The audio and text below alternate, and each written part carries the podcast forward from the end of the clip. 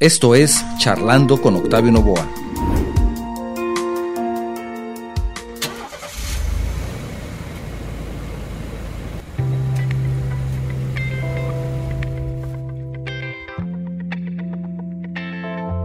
Frente a todas las ofertas y los modelos que existen en la actualidad, es normal que te preguntes qué coche compras. Las opciones cada día son más diversas y eso nos lleva a replantear muchas cosas. Atrás está quedando la clásica elección de comprar un coche de gasolina o diésel. Ahora existen otras alternativas. Si te estás preguntando qué coche comprar, si uno de gasolina o híbrido, o simplemente quieres conocer más respecto a estas alternativas, este programa es para ti. Acompáñanos.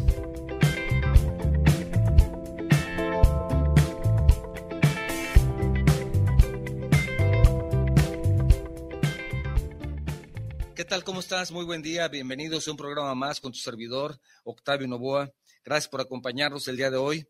Estamos transmitiendo de manera simultánea y en vivo desde nuestro estudio en la ciudad de Guadalajara, Jalisco, México, para todo el mundo por medio de las plataformas de guanatosfm.net, radio y televisión digital, Facebook Live y YouTube. Para nuestra audiencia en los Estados Unidos, quiero recordarles que hay un número telefónico al cual ustedes pueden marcar. Es una llamada sin costo para ustedes. Es el 425-394-7097. Lo repito, 425-394-7097. Si lo que deseas es enviarnos un mensaje vía WhatsApp, tenemos disponible el número 3329 52 55 22. Si tu mensaje es de fuera de la República Mexicana, te invito a utilizar el prefijo 521. También si estás utilizando el día de hoy la plataforma de Facebook o de YouTube para vernos y escucharnos, por ese canal, por esas plataformas puedes enviarnos tus mensajes. Hasta hace poco tiempo, la única duda que podíamos tener, que nos podemos plantear en lo que se refiere a motores, motores de automóviles y camionetas, era escoger entre un motor de combustión interna, pero de gasolina o de diésel. No había muchas opciones.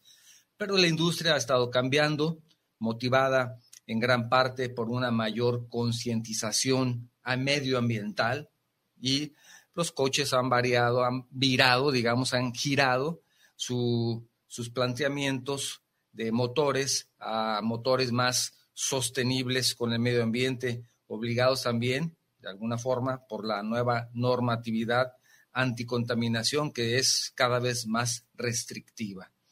El día de hoy vamos a hablar de un tema muy interesante, autos de combustión, de gasolina, híbrido, eléctrico, ¿qué me conviene más? Siempre ahora ya las dudas ya se vuelven mayores y para hablar al respecto nos acompaña Alejandro Gutiérrez, que es maestro en ingeniería y además él se autodefine como un entusiasta de los automóviles.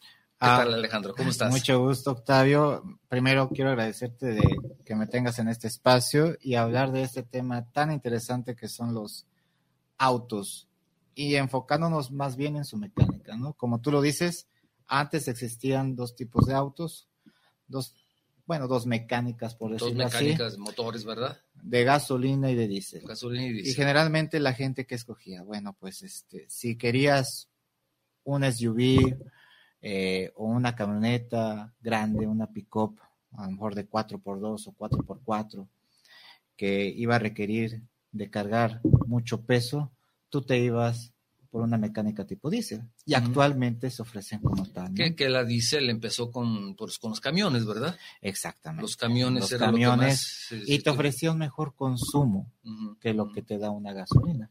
Pero la gasolina pues también tenía sus ventajas, ¿no? En gasolina pues los motores son más sencillos, menos propensos a averías, etcétera, etcétera, etcétera. Entonces, así ha pasado por muchas décadas. Y después, en la actualidad, ha venido toda esta discusión acerca de los autos eléctricos, híbridos, microhíbridos, y que pues para la mayoría de la población hay cierta confusión en estos términos y es lo que me gustaría platicarles claro. un poquito a grosso modo, claro. y, como antecedentes aquí en México, normalmente, normalmente como muy bien lo dices, si queríamos un vehículo diésel es porque queríamos una camioneta, ¿verdad? Pero de pronto empezaron a llegar automóviles diésel. Y yo recuerdo que hace 30 años, no sé cuántos, un amigo compró una Caribe Diesel. Sí. era la Volkswagen que empezó a meter motores diésel sí. en sus pequeñísimos autos Caribe. Caribe. Entonces sonaba sorprendente y no solamente sorprendente, sino también sonaba el motor. Porque ¿Reconocías que estabas en un carro sí, diésel? Sí, sí, te parabas, te podrías estar, pararte a un lado de un automóvil diésel con los vidrios cerrados y de todo escuchabas el traqueteo del motor de, del, de un lado del Caribe, ¿verdad? Eran muy ruidosos y desconocidos, ¿no? Yo recuerdo que los mecánicos dicen, uh, no, ya compraste una Caribe diésel, pues a ver ¿Qué cómo te va, problemática qué te va a salir? Sin embargo, te quiero decir que recuerdo muy bien esa camionetita o carrito, porque este amigo se fue de gira, por decirlo de gira, fue de vacaciones, tomó un, un tiempo de vacaciones, un tiempo largo, y se fue en su Caribe Diesel hasta Canadá. Recorrió parte de los Estados Unidos, llegó a Canadá, recorrió parte de Canadá y regresó a México. Fue como un mes de viaje, Ah, que se fue como, como se van muchos de a ir visitando poblaciones sin un plan muy definido. La camioneta o el carrito, es que yo lo- me parece como una camionetita ahora, no tuvo absolutamente ningún problema. Y ahorró, ¿no? no venía presumiendo que todo el mundo ya nos daba envidia, ya queremos comprar Claro. uno. ¿verdad? Pero decíamos al principio, tenemos esa, teníamos esa disyuntiva en lo que se refiere a motores. Claro. Gasolina dice, pero nada más. nada más. Ahora ya no sabemos qué hacer. Y fíjate, déjame platicarte un poquito más de antecedentes de esto. Ahorita que mencionas un ejemplo, Volkswagen Caribe, que realmente es el Golf de primera generación, nada más que se bautizó con el nombre de Caribe en México. Y en la década de los 70, por ahí del 72, eh, precisamente ese modelo eh, tuvo una variante eléctrica. Una variante eléctrica eh, en donde los ingenieros de Volkswagen quería darle una diferencia en su mecánica, ¿no? Entonces, los carros eléctricos no son de la actualidad, ya se vienen experimentando desde hace varias décadas atrás. Estamos hablando desde, desde los 70, ¿no? ¿Y cuál era la, la característica de esta Caribe? Es un carro pequeño, todos los que son aficionados a los carros y siendo un carro tan mítico, podrán reconocer de qué modelo estoy hablando, ¿no? Entonces, estoy hablando de un carro que en cuestión de pilas o baterías era un peso de más de 800 kilos y pesaba 2.2 toneladas.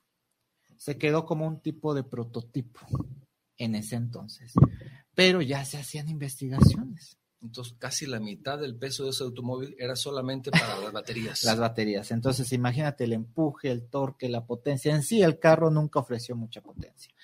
Eh, si reconocemos, si hacemos un poco de memoria, el Golf de primera generación o Caribe tenía una potencia de alrededor de 80 caballos de fuerza. Imagínate con ese peso, pues era, te Claro. podía- Claro. no era viable, ¿no? Y se quedó como un prototipo en ese entonces. El tema de los híbridos y eléctricos ya cobró más auge a partir de los 2000.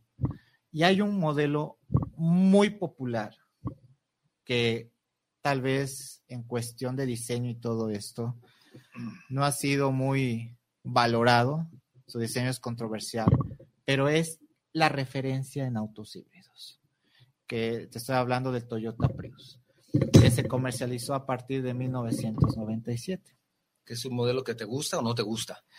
¿Verdad? Particularmente no en hay- diseño y estética, no, pero que es un carro funcional Sí. y que te va a dar un mejor consumo de gasolina, totalmente. Y te estoy hablando de 27 kilómetros por litro. 27 27 kilómetros por litro.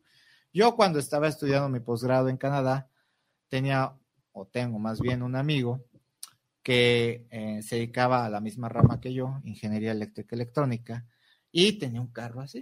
Y me, se me hizo interesante la forma que te representaba gráficamente, te estoy hablando de ahí por el 2004, 2005, en cómo su motor de combustión trabajaba en conjunto con el motor eléctrico. Y ahí te decía el momento en que el motor eléctrico entraba en funcionamiento y el motor de combustión dejaba de funcionar. Para velocidades bajas, el motor eléctrico funciona. Funciona bien. En el momento de que tú aceleres el carro, le exiges potencia, es cuando entra el motor de combustión. Okay. Y es una forma en que el motor eléctrico empiece a recargarse, gracias a la ayuda de que entre el motor de combustión. Se relaja, inyecta energía y así despega el motor eléctrico cuando sea necesario. Así es como empezaron, por ejemplo, los híbridos, ¿no? Y también recuerdo de otro modelo, 2012 por ahí, con el Honda Civic, que muchos no lo recordarán porque se vendieron pocas unidades realmente en México. Aquí en México. Aquí en México. Sí. Venía con colores muy característicos, muy tipo eco, un azul cielo por ahí, y tenía la leyenda híbrido. Imagínate, estoy hablando 10 años atrás. Entonces, pues el concepto todavía era un poquito más, mm, menos conocido. Y la gente decía, bueno, ¿por qué un híbrido? Me va a salir mucho más caro.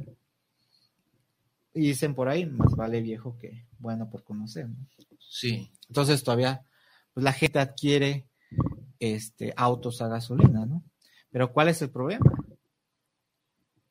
Ya es una cuestión de problema de calentamiento global, emisión de gases, que ya viene desde los 70 Y yo que soy, por ejemplo, un poquito aficionado a la astronomía y todo, Carl Sagan ya lo decía. Y ya se hacían experimentos con carros de tipo eléctrico, ¿no? Ahora, retomando el tema de los híbridos. El híbrido que te va a permitir eh, darte un mejor consumo. Que muchos tienen un poquito de miedo. No, la mecánica es un poquito más complicada tienes un motor eléctrico, tienes un motor de combustión. ¿Qué pasa en una cuestión de avería? Y a lo mejor los primeros híbridos, pues sí era un poquito más este, problemático, porque las pilas eran más pesadas. Pues ahora ya se ha mejorado. Se ha mejorado la calidad de las baterías, este, en cuestión de almacenaje, menos peso, durabilidad, ¿no? Porque dicen, es como una computadora, ¿no? Tú agarras la computadora, está nueva y la pila te, tiene una duración de, no sé, X tiempo. Y ya cuando la tienes dos años de uso, híjole, ya no me dura la batería. y todo el mundo piensa. Como los celulares, ¿verdad? Exactamente. Que de pronto llegan a un término y, y tienes que cambiar la batería.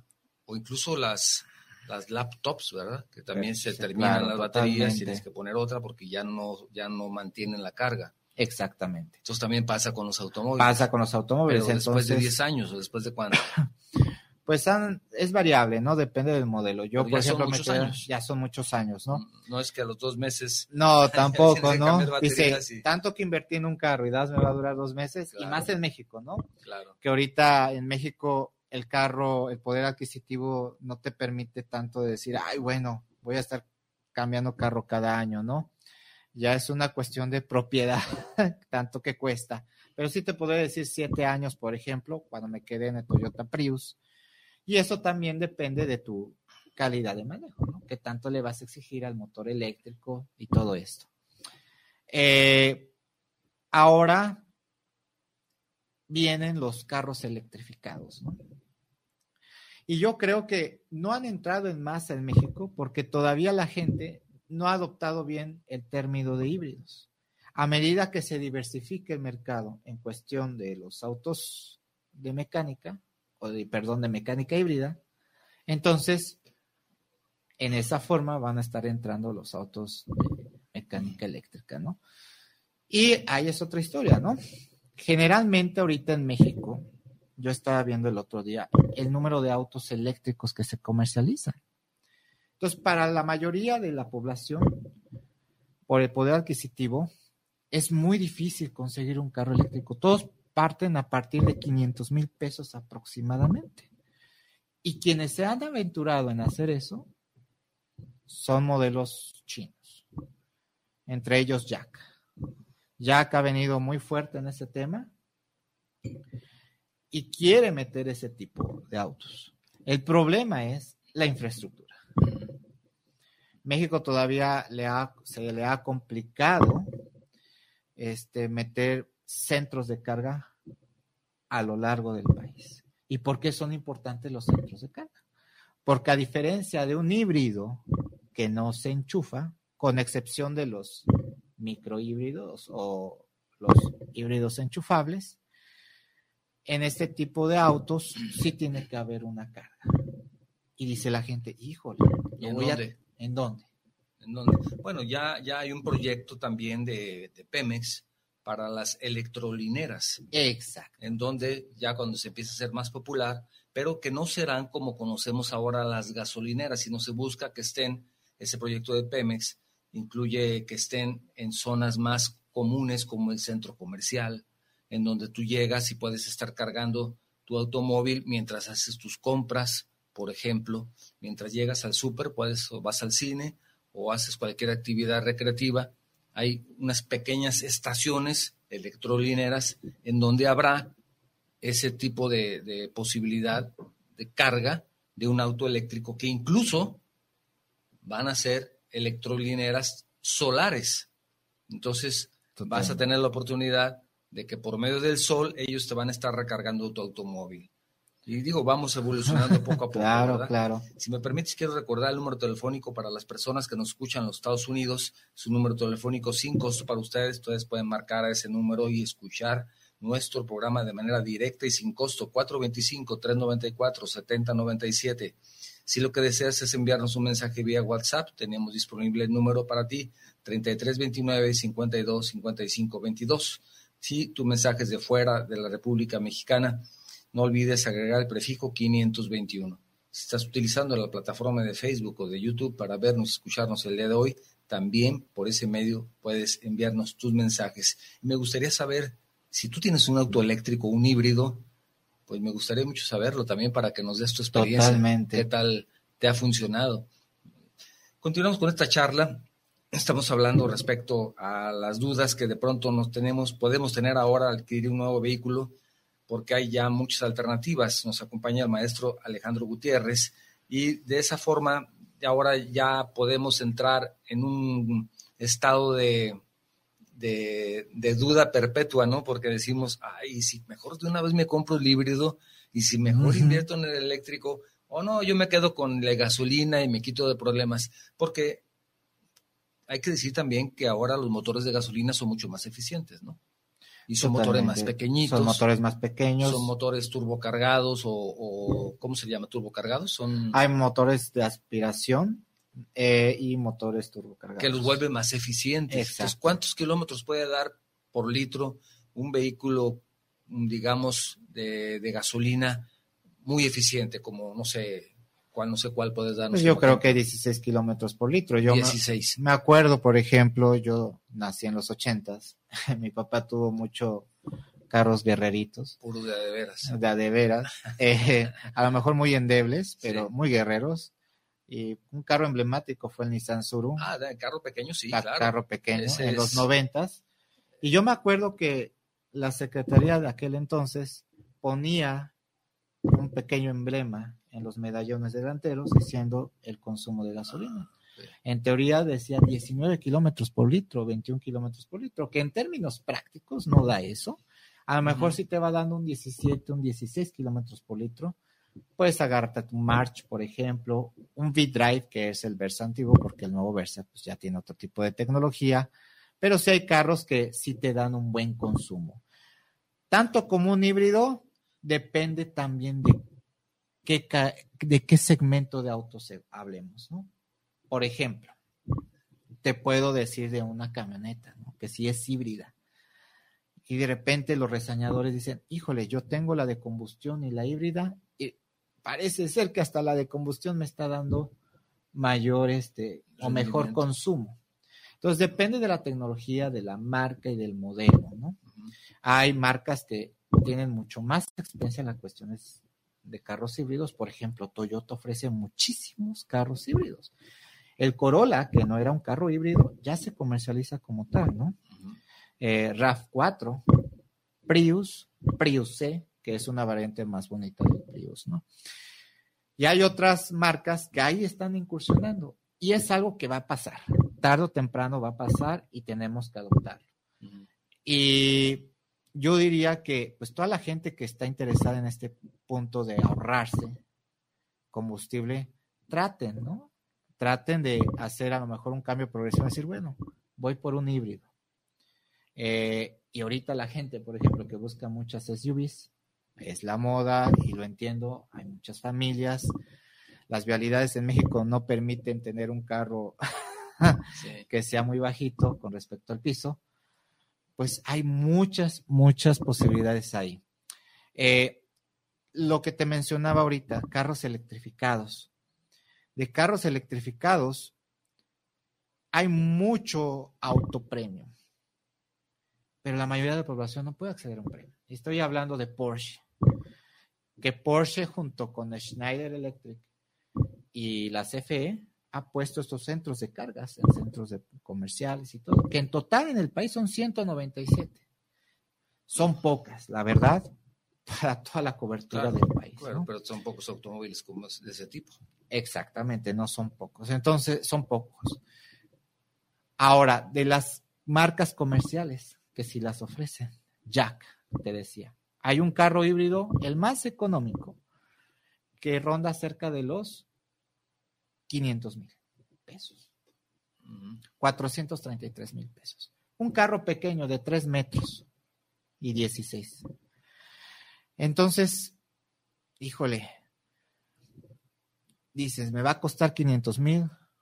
Eh, ¿Dónde lo voy a recargar? Me da una autonomía de 360 kilómetros. Contra 500 mil para tener un, un, digamos, un antecedente contra ¿Cuál podríamos compararlo? Si lo habla, hablamos de un motor de combustión, te compras un carro mucho más grande, un carro compacto. Y te puedo decir un Jetta, un Nissan Sentra, un Mazda 3, eh, un Hyundai Elantra, un Civic no, ya se va muy caro. Si te gusta el Centra, lo puedes comprar, apúrate porque ya no va a haber. Exactamente. También ya se acabaron. ya se acabaron. Ese es el problema ahorita, ese es otro punto que dices y muy importante, el desabasto. El desabasto. Por problema de Centra es muy exitoso. Es muy exitoso, siempre lo ha sido. Sin embargo, decidieron ya no fabricarlo. Entonces... Bueno, de hecho, lo, siguen fabricando. Eh, el Centra es, es un es un modelo. Se fabrica en Estados Unidos, ¿no? Para empezar, el Nissan Sentra. ¿no? Se fabrican en, en, en, la planta de Nissan, aquí en México. Ah, en México. En México. El Sentra. El Sentra. Y eh, ya tiene desde varios años, desde que salió en el 96, que realmente es el sur evolucionado. Eh, el sur en México es un Sentra de, con chasis B13, así se le conoce. Pero el, el, el Sentra, como tú dices, es un carro que se vende bien entonces, ¿el que se fabrica en Estados Unidos es el Versa o cuál es? Hay, ahorita parece ser, no tengo la nota, sí. El Versa es el que ya no va a haber. Exactamente. no, es, el Centra. Parece ser. ¿El Versa es más de lujo entonces que el otro? No, el Versa es un carro subcompacto ah, eh, que vino a ser el reemplazo del B-Drive y eh, es un carro subcompacto que se vende mucho para las plataformas de Uber. Entonces, contra uno de 450 mil pesos puede ser similar un, uno como ese y ¿qué precio puede tener? Por ejemplo, estamos hablando de un Mazda 3 que desde 430 mil pesos, te digo un Centra, un Corolla. O sea, tiene mucha competencia este Jack, que es un carro más pequeñito. es un carro más pequeño. Te da una autonomía de 360 kilómetros y una velocidad máxima de 120.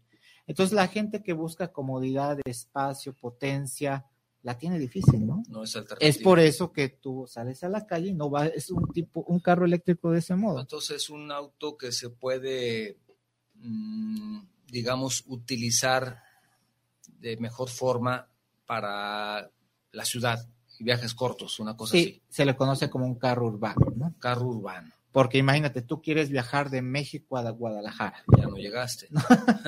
Ah, exacto, a menos que te pares en una casa, un centro comercial que sí lo tenga. Este, desconozco la información exacta, pero no te lo va a permitir con una sola toma de carga. Que sí, por ejemplo, esa es otra pregunta. ¿Cuánto tiempo me va a tomar para cargar el auto? Es algo que hay que conocer. Exactamente. Entonces, un centro de carga rápida, a lo mejor en 40 minutos, pero si lo estás cargando desde tu casa, te puede tomar una noche, alrededor de siete horas, seis horas, ¿no? Y eso es lo que a lo mejor la gente pues no está habituada. Hay otros mercados, como en Europa, que Volkswagen, que es una marca generalista, ya ofrece carros electrificados y tienes el ID3, el ID4, ID5, que hace su analogía a lo que nosotros aquí conocemos como el Golf, el Jetta y otros modelos, ¿no? Eh, yo creo que en México va a tardar ese proceso, pero vamos a llegar a un punto, ¿no? Y entonces, como te estaba diciendo, Jack ha sido un, este, un, eh, uno de esas marcas que lo he intentado.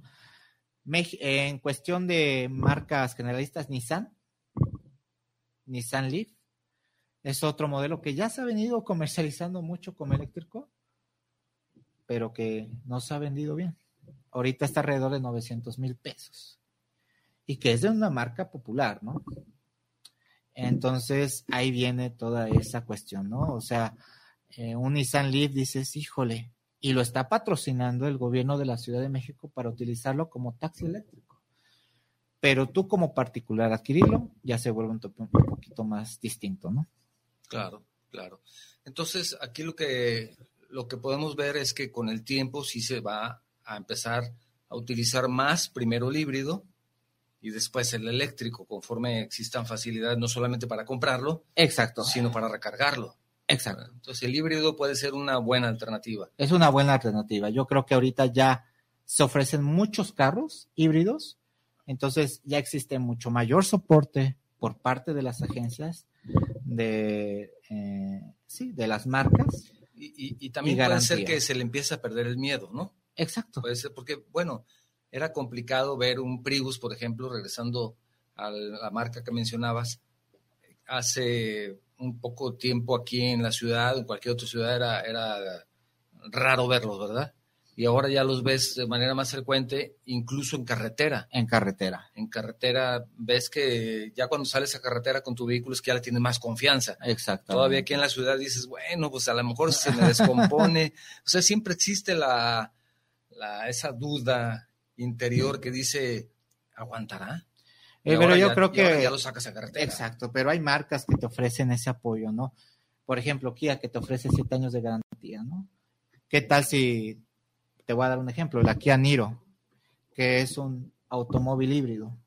Y si vas a tener una falla, ahí tienes el respaldo de la marca, ¿no? Entonces yo creo que sí es bueno estar, a ver, e, echarnos a la aventura de vez en cuando, pero con bases, ¿no? Con, el respaldo de la marca. ¿Y hay alguna consideración o facilidad en, el, en el gobierno, por ejemplo, pagos de tenencia o algo cuando compras un híbrido?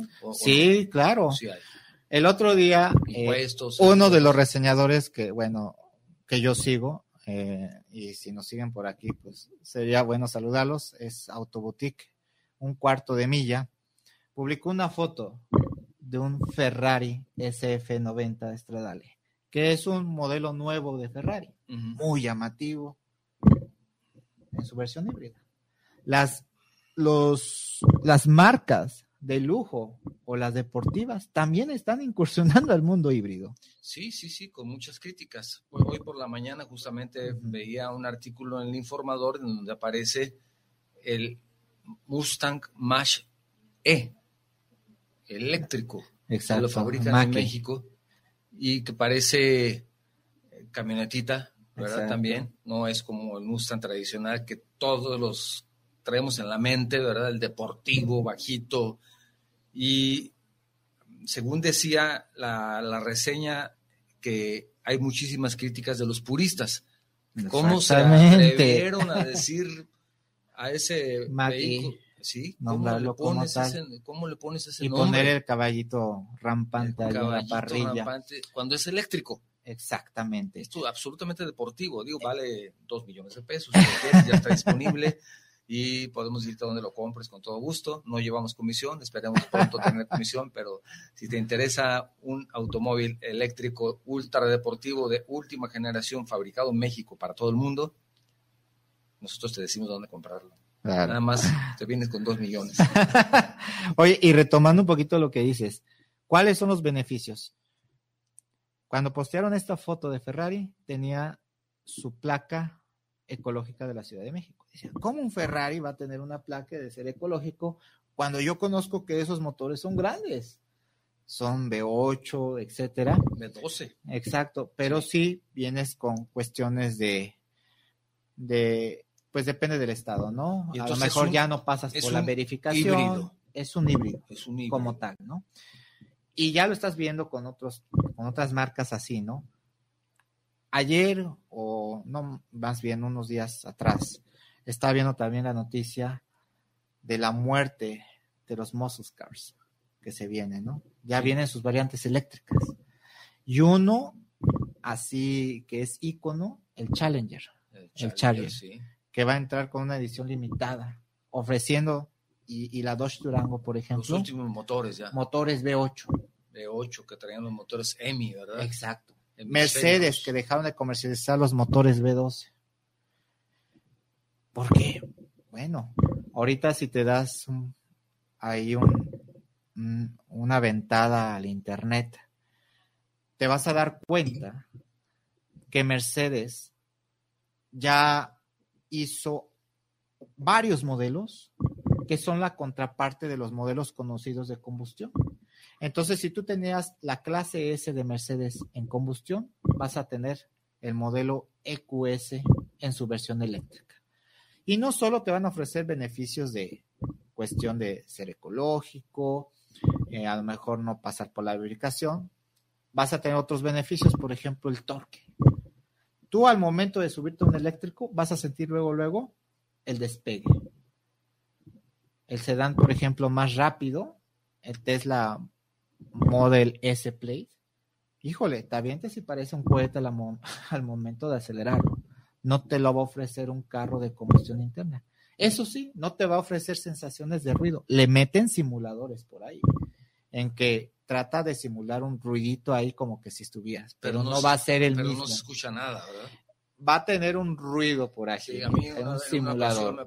me pasó en un estacionamiento donde cuando, eh, en ese estacionamiento, cuando tuve el automóvil como a un metro es cuando lo escuché. Exactamente. Y eso por el ruido de las llantas, porque había un poco de grava suelta. Pero no escuché que el carro estaba atrás de mí. Eléctrico. Eléctrico. El Leaf. El Leaf, exacto. Entonces escuché el ruido de las llantas por la gravilla, pero no escuché el motor. Entonces cuando volteo y lo veo, pues parecería que alguien lo estaba empujando, que estaba el motor, apagado. Exactamente. No hacen ruido. No hacen ruido. Son silenciosos completamente. Te van a dar un torque magnífico y están aprovechando la marca, manejando ese torque, añadiéndole un coeficiente de fricción muy bajo. Si ves los diseños de Mercedes, los invito a que entren a la página de Mercedes y vean el modelo EQS vean el diseño que tiene en su silueta. Eso ayuda a reducir el coeficiente de fricción y van a ser carros súper, súper rápidos. Eso sí, incluyendo toda la tecnología. Ya eh, hablar de un carro de combustión, ya estamos hablando de un carro pues que va de salida. La verdad son carros que ya van siendo de salida. Ya ha dictaminado Japón o países de primer mundo en que ya no va a haber carros de combustión en el próximo futuro. No sé si en el 2040 o algo así, se oye todavía bastantes años, pero no va a permitir el gobierno que ya circule ningún carro de combustión y van a quedar para lo mejor como piezas de museo. Ah, bueno, si piensas abrir un museo, también sería bueno que empezaras a adquirir ese tipo de vehículos y, y los guardes, porque entonces van a ser valiosos como piezas de museo. Totalmente, ¿no? Entonces, fíjate, tenemos motores que son icónicos y marcas que son icónicas que de plano, como mencionas, van a desaparecer. Ya no habrá motores Exacto. EMI de la Chrysler, ¿no? Entonces, Exacto. ¿cómo es posible si eso es un motor de, toda la vida? Es más, es más, yo quiero comprarme una Cherokee con motor EMI. Bueno, pues Exactamente, una Durango, ¿no? SRT. Si la quieres meter para museo, pues entonces puede ser. Y, fíjate, es interesante lo que tú mencionas, sobre todo porque ese desarrollo que se va haciendo en la tecnología llega el momento en que, en que llega a toda la población de manera más fácil, ¿no? Con, Bajando costos, todo tipo de cosas, ¿verdad? Que, que permite ese desarrollo de la tecnología. Quiero aprovechar para recordar el teléfono 425-394-7097. Si nos estás escuchando en los Estados Unidos, puedes marcar a ese número y es una llamada sin costo para ti. Y también recordarte que por medio de Facebook y YouTube podemos escuchar y ver, leer tus comentarios. Y por supuesto, si quieres enviarnos un mensaje vía WhatsApp, tenemos disponible, disponible el número 3329 52 22, el prefijo 521, si tu mensaje es de fuera de la República Mexicana. Ya tenemos algunos mensajes, si me permites Vamos a, leerlos. Claro. Gerardo Oviedo, saludos desde Querétaro, saludos para el programa, saludos por llevar este excelente programa, saludos a todos y te mando una felicitación. Ah, muchas gracias. También Luis Fernando Gutiérrez, saludos al programa, dice, gracias Luis Fernando, para mí el híbrido es una buena opción. Sí, sí, es una buena opción. Claro. Un, un híbrido. ¿Cuáles motores, cuáles híbridos hay en este momento en México que recuerdes? ¿Está el Prius, decías? Mira, sí, Prius es como que el más viejito, el que se ha comercializado muchísimo. El más conocido por más conocido por todos, que en México todavía se comercializa una versión en plataforma ya un poquito pasada, que ya no está vigente en la mayoría de los países. los taxis allá en donde estuviste en Canadá. Exacto, utilizan mucho Prius o Corolla o algo así, ¿no? Eh, está como híbrido Corolla. Corolla también. Eh, antes se comercializaba el Civic híbrido y ya no. Estoy hablando de sedanes, por ejemplo. Sí. Está el Jack E10X. El Jack, que es el auto chino que acaba de Exacto. Una opción dentro de los sedanes compactos a nivel de Senta, Jetta, etcétera, que casi no encontramos híbridos, con excepción de Corolla, es el J7, que se le llama EJ7, con la versión eléctrica. ¿De qué marca? Jack, también. Ah, son dos, dos eh, Exacto. modelos. Hay otros modelos que también lo utiliza para cuestión de carga, por ejemplo, el e-transit, que, que, mm. permite, que como son carros que los van a traer en el ajetreo diario. Ese es de Ford. Exacto. Es conveniente traer ese tipo de autos. Ahora. Y camionetas tipo SUV que puedes encontrar. Por ejemplo, eh, iX de la BMW y X. Que muchos no les gusta el diseño y déjame decirte por qué. Porque como ya no tienen un motor de combustión, son totalmente electrificados, ya no tienen la necesidad de tener una parrilla. Y nosotros visualmente ah, ya nos acostamos, no, ya nos acostumbramos a ver los carros con parrilla. Tienes razón. Entonces el diseño se vuelve un poquito controversial, a veces difícil de digerir. He leído ahí varias, varios comentarios acerca de este tipo de autos. Ah, no me gusta esas parrillotas un poquito falsas, simuladas. Como el Tesla, ¿no? Que el muy Tesla, exacto. Ahí está otro modelo. Todos son eléctricos, ¿no? Model 3, Model S. Ah, híbrido, perdón. te mencioné eléctrico en, en Jack, pero sigamos mencionando híbridos. Eh, en híbridos este, hay, hay bastantes. RAV4, Toyota RAV4, Kia Niro es igual otro híbrido. El Escape. Escape desde la Ford también es híbrida. Sí. Entonces, disculpen si me están escuchando, los dos ejemplos que mencioné de Jack son eléctricos, ah, el i10X y el EJ7. Eh, híbridos, este, puede ser que la Toyota Corolla Cross venga con una versión híbrida, todavía yo creo que va a venir, este, dependiendo de cómo se comporte la de combustión interna. Eh, ya te dije otro, por ejemplo, de los deportivos, Ferrari ahí con su modelo SF90, Porsche también, ahí está en la cuestión que Hace algunos años podíamos encontrar dos. Sí, ahorita ya hay varios. Y ahora puedes encontrar en diferentes gamas de precios también, puedes encontrar 10. 10. Entonces, quiere decir que también la oferta cada vez va incrementándose. Va incrementándose, porque, Porque esto es también, bueno, también Javier Rivas manda un saludo de la Ciudad de México. Gracias, Javier, lo extrañamos en su emisión en vivo. La semana pasada no estuve, Javier, porque nos fuimos de vacaciones. Tomamos unos días que de las vacaciones siempre regreso más cansado, entonces a veces me dan ganas, mejor me quedo, ¿no? Pero sí necesitamos cambiar un poco de ambiente. Gracias, Javier. Pilar Gutiérrez dice, fíjate lo que mencionamos ahorita, justamente lo que dice Pilar. Lamentablemente los autos híbridos están sobreexcedidos de precio y las personas optamos por un auto convencional de gasolina. Claro. Quiere decir que si fuera un precio más accesible, muchísimas personas dirían, oye, yo quiero contribuir con el medio ambiente, quiero la sustentabilidad, todos esos temas que están actualmente y que nos obligan a ser un poco más cuidadosos en nuestros consumos, lo podríamos comprar. Claro. Se, vendería más, a lo mejor pudieran pensar las, más, las marcas en tener esa posibilidad de bajarles un poco para tener más volumen, ¿no?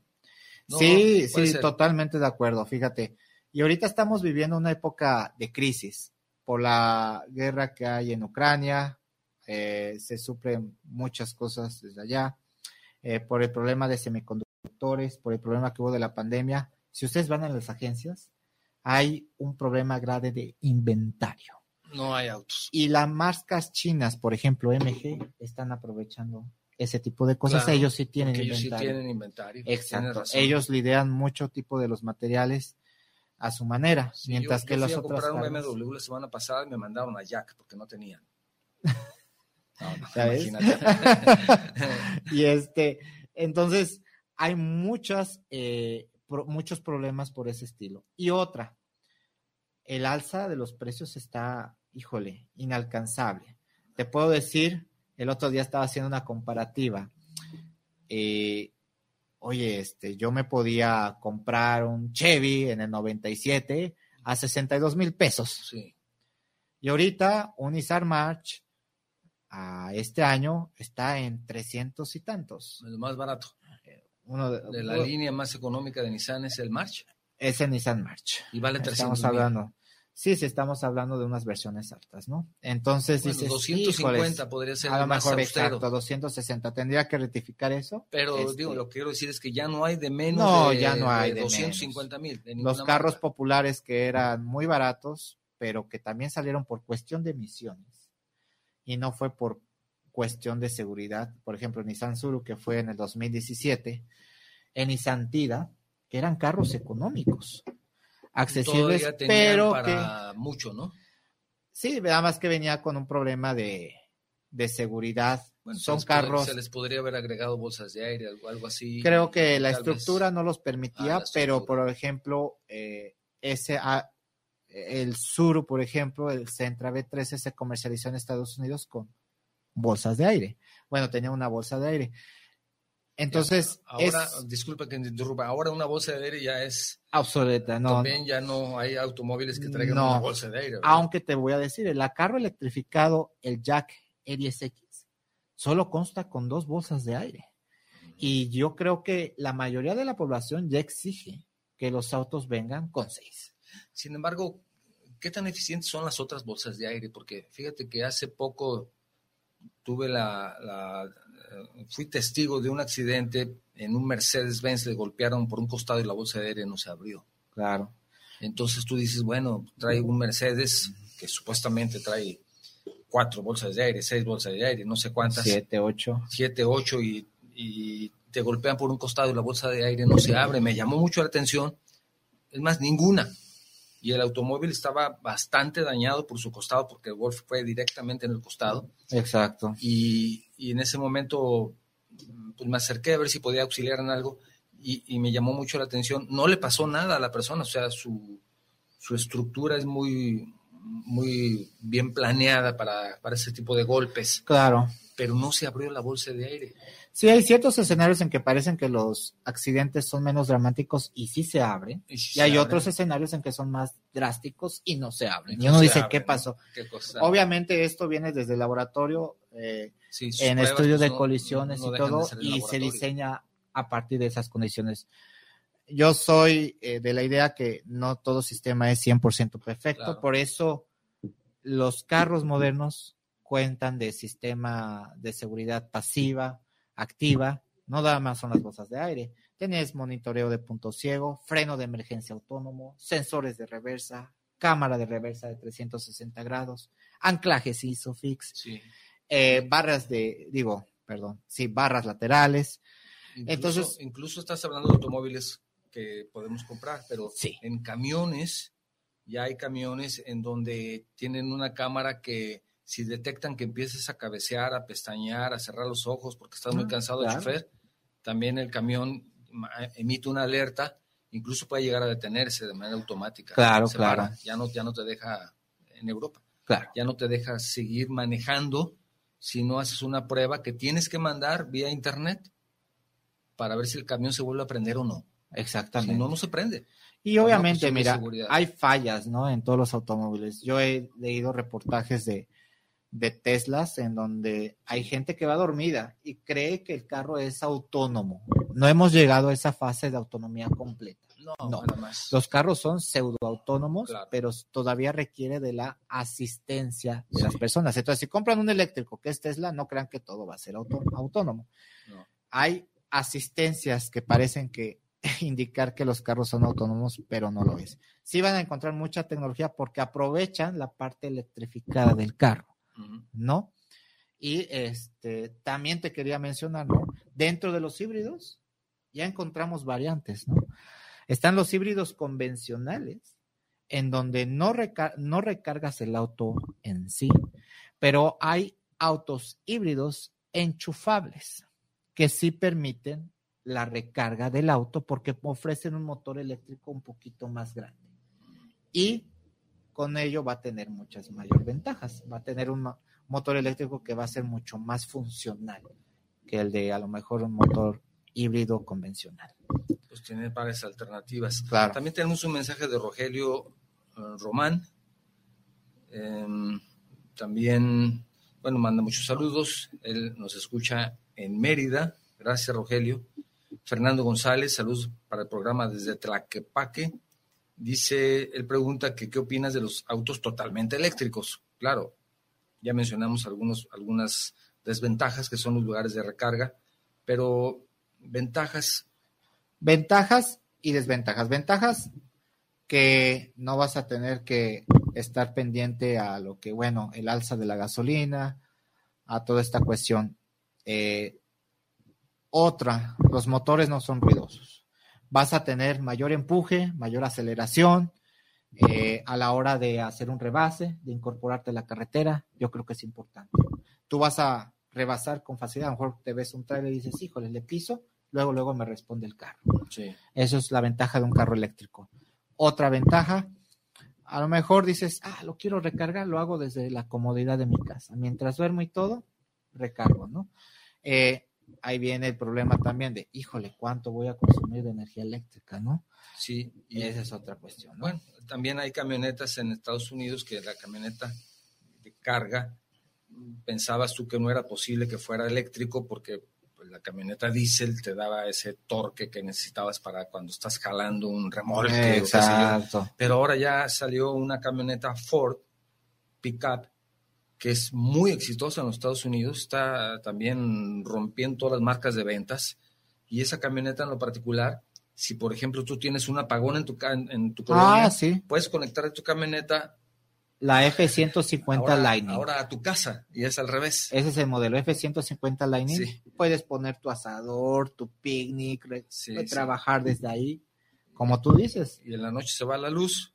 Te sirve de un backup de energía eléctrica respaldo. Entonces, no todos son contras, hay muchas cosas, es cuestión de asimilarlos. Los puristas dirán, híjole, es que ya cuando oigo al carro ya no voy a escuchar el escape, ya no se va a sentir todo. yo, ya no voy a Totalmente. no. que me gustan. no, no lo voy a sentir. Bertilia Machado también nos manda un saludo desde Barcelona, en España. Ah, perfecto. Mira, nos dice, la mayor parte de los autos aquí son híbridos. Ahí tienes un gran ejemplo. Gracias por tu comentario. No, y aparte de híbridos, tienes varias opciones de gas, de hidrógeno, de, de, hidrógeno. diésel. No hemos mencionado los autos de hidrógeno. Enrique Molinari también desde Veracruz, gracias, felicidades por el programa, mando un saludo. También el licenciado Jorge Reaga, saludos al invitado, nos presenta una ventana al futuro que es hoy. Claro. Felicidades por el programa manda ah, felicitaciones. muchas gracias. De la misma forma te manda un saludo y unas felicitaciones Víctor Casillas, también de aquí de Guadalajara. Dice, ¿para cuándo se estima que se suprimirán al 100% los motores a gasolina o diésel aquí en México? Ahí creo que no hay una fecha, pero... No hay una fecha, ¿no? Este, yo he leído personalmente de países como Japón. Eh, Japón me decías 2040. 2040, Aquí en México lo veo un poquito difícil, depende mucho de las regulaciones, del tipo de gobierno, etcétera. Ahorita, pues ya son cuestiones políticas aparte, no me gusta entrar mucho al detalle de eso, pero eh, pues todavía aquí se ve la parte de, gasolina, refinerías y todo. Entonces yo creo que todavía hay vida para los carros eh, de combustión interna, pero sí vamos a llegar a ese punto. A lo mejor un futuro todavía más tardío que lo van a hacer otros países. ¿Por qué? Porque no todavía no tenemos varios modelos y no tenemos la infraestructura todavía eléctrica que digan, ah, ¿sabes qué? Los de combustión, ya, ¿no? Ahí muere. Entonces, híjole, es difícil yo creo que dar una fecha. Sí, exacto. También tenemos un saludo de Gerardo Garduza desde Veracruz, no, desde Coatzacoalcos, sí, Coatzacoalcos. Claro. Entonces, eh, también está pendiente. Gracias, Gerardo. También ya mencioné a Jorge Arriaga. Un gran saludo también para Susi Rodríguez, que está escuchándonos en Pátzcuaro, Michoacán, como siempre. Susi, pendiente del programa. Gracias y un saludo a ti y a tu familia. También tenemos a, creo que es todo hasta el momento. Tenemos otro mensaje, pero no es para nosotros. Jorge Arriaga ya lo mencionaba. Gracias, licenciado, que siempre está pendiente del programa. Les invito también a que visiten Pátzcuaro, Michoacán. Da. Genial. Y si vienen a Guadalajara, que visiten Traquepaque, que ahí nos estaban escuchando hace un momento. Ah, súper. Traquepaque, no se les olvide visitar Traquepaque. Y si les gusta la artesanía, no olviden visitar Tonalá. Hace un par de semanas tuvimos un programa donde hablamos de Tonalá. Entonces los invito a que si no tuvieron la oportunidad de escucharlo, lo busquen ahí en el Facebook, ahí van a encontrar el programa, los programas anteriores y vamos a tener esa oportunidad también de escuchar nuevamente o escuchar el programa que no tuvimos oportunidad de ver y escuchar. Muy bien, pues prácticamente estamos concluyendo el programa y me gustaría, si deseas agregar algo, algo que se nos quede por aquí en el tintero, como se dice, claro. es adecuado platicar para con nuestra audiencia. Em, pues aprovechemos tus minutos para concluir el programa con tus comentarios últimos, por favor. Claro, este, si quieren saber un poquito más de, ahora sí, del sector automotriz, y en parte estos temas de motor de combustión, de carros eléctricos, carros híbridos, los invito a que me sigan en mis redes sociales. Ahí tengo un canal en Twitter que se llama Tu Coche. Eh, sencillo, se van a sencillo. de hecho, me pueden escoger, buscar como arroba tu-coche. También me pueden buscar en YouTube. El canal es así, Tu Coche, con un signo de admiración en donde hago reseñas de varios modelos y hablo también un poquito de estos temas. Y eh, hablando ahora sí del tema, yo creo que eh, la gente se va a ir habituando poco a poco, le va a ir perdiendo el miedo. Eh, hay muchos mitos, por ejemplo, en donde dices, ay, voy a comprar un carro híbrido y tiene baterías y todo, y viene un relámpago y todo eso, ¿no? ¿Qué me va a pasar? ¿Me voy a electrocutar? no, ¿sabes qué? Con el relámpago. no pasa nada. Digo, es totalmente de lluvias. a prueba de lluvias, ¿no? No pasa Unidades bien selladas y todo, aunque aquí en Guadalajara se encharque, bueno, para los que nos están escuchando aquí, están hechos a pruebas esos autos y la verdad, este, eh, resulta ser muy seguro conocer ese tipo de autos. Eh, Obviamente eh, va a haber más variedad de autos eléctricos cada vez más. Eh, nos vamos a ir adaptando a ellos. Hay un proyecto, por ejemplo, de un centro eléctrico que obviamente todavía está como en desarrollo y como es un carro popular en México, pues es a lo mejor muy viable que ese tipo de autos también entren, ¿no?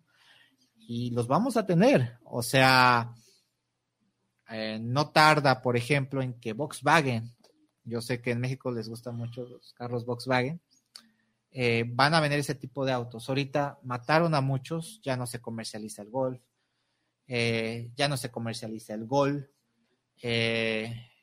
el, ¿cómo se llama? El Vento también dejó de salir de mercado para darle paso a las SUVs. T-Cross, Nibus, este, Terramont, Taos y todas esas, tarde o temprano, van a venir con su versión híbrida, ¿no? Entonces ya es cuestión de tiempo, de un año, dos años, y pues hay que mantenerse. Pues si estás pensando en renovar tu auto y comprar uno nuevo, tal vez sea bueno que te esperes un par de años porque posiblemente ya tu inversión en un carro de combustión pueda ser realmente no tan buena. Exacto. Sin embargo, puedes esperar un par de años y ya puedas comprar casi con el mismo precio, espero, un híbrido, que podría ser entonces una alternativa. Sí, claro, una alternativa total. Y para, aquellos dos puristas, pues... Dar ese primer paso sería un híbrido. Un híbrido, yo creo, exacto, puede ser así. A lo mejor si tú eres de las personas muy precavidas, digo, híjole, me voy a aventar un eléctrico y no sé toda la mecánica y todo. ¿Y qué pasa con la con las pilas, las baterías y todo, y te da un poquito de miedo? Da el paso progresivo. Y salta a, animarte para comprarte un híbrido. Si tengo otro comentario, si me permites, ya decía su momento Bertilia que en, en Barcelona la mayor parte de los autos son híbridos.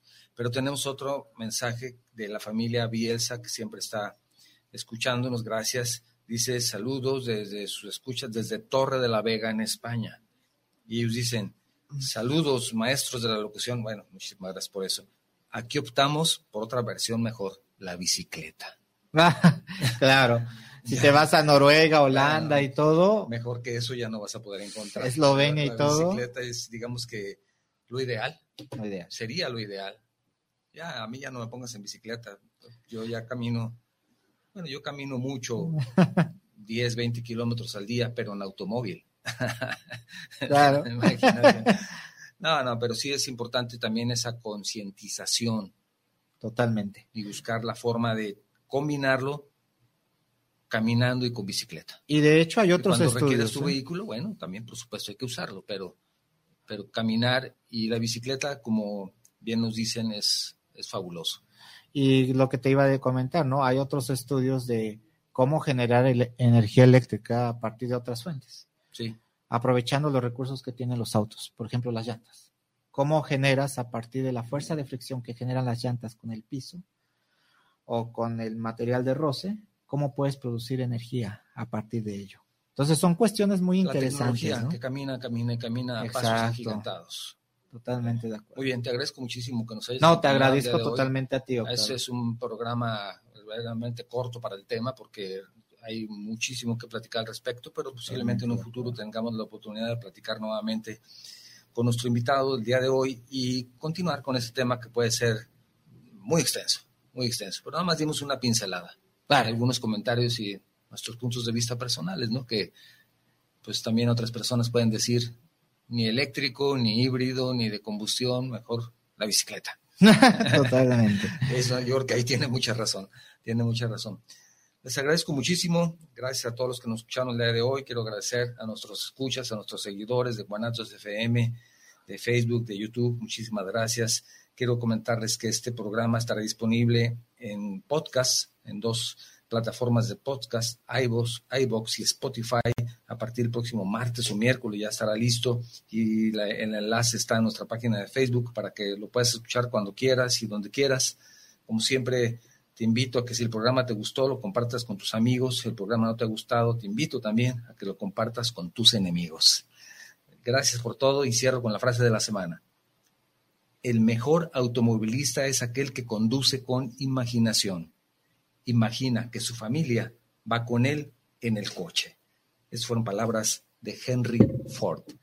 Gracias por haber estado día con nosotros, el día de hoy con nosotros. Esto fue Charlando con Octavio Novoa, donde charlando se entiende la gente. Gracias y nos vemos la próxima semana. Saludos a todos. Escuchaste Charlando con Octavio Novoa, donde charlando se entiende la gente.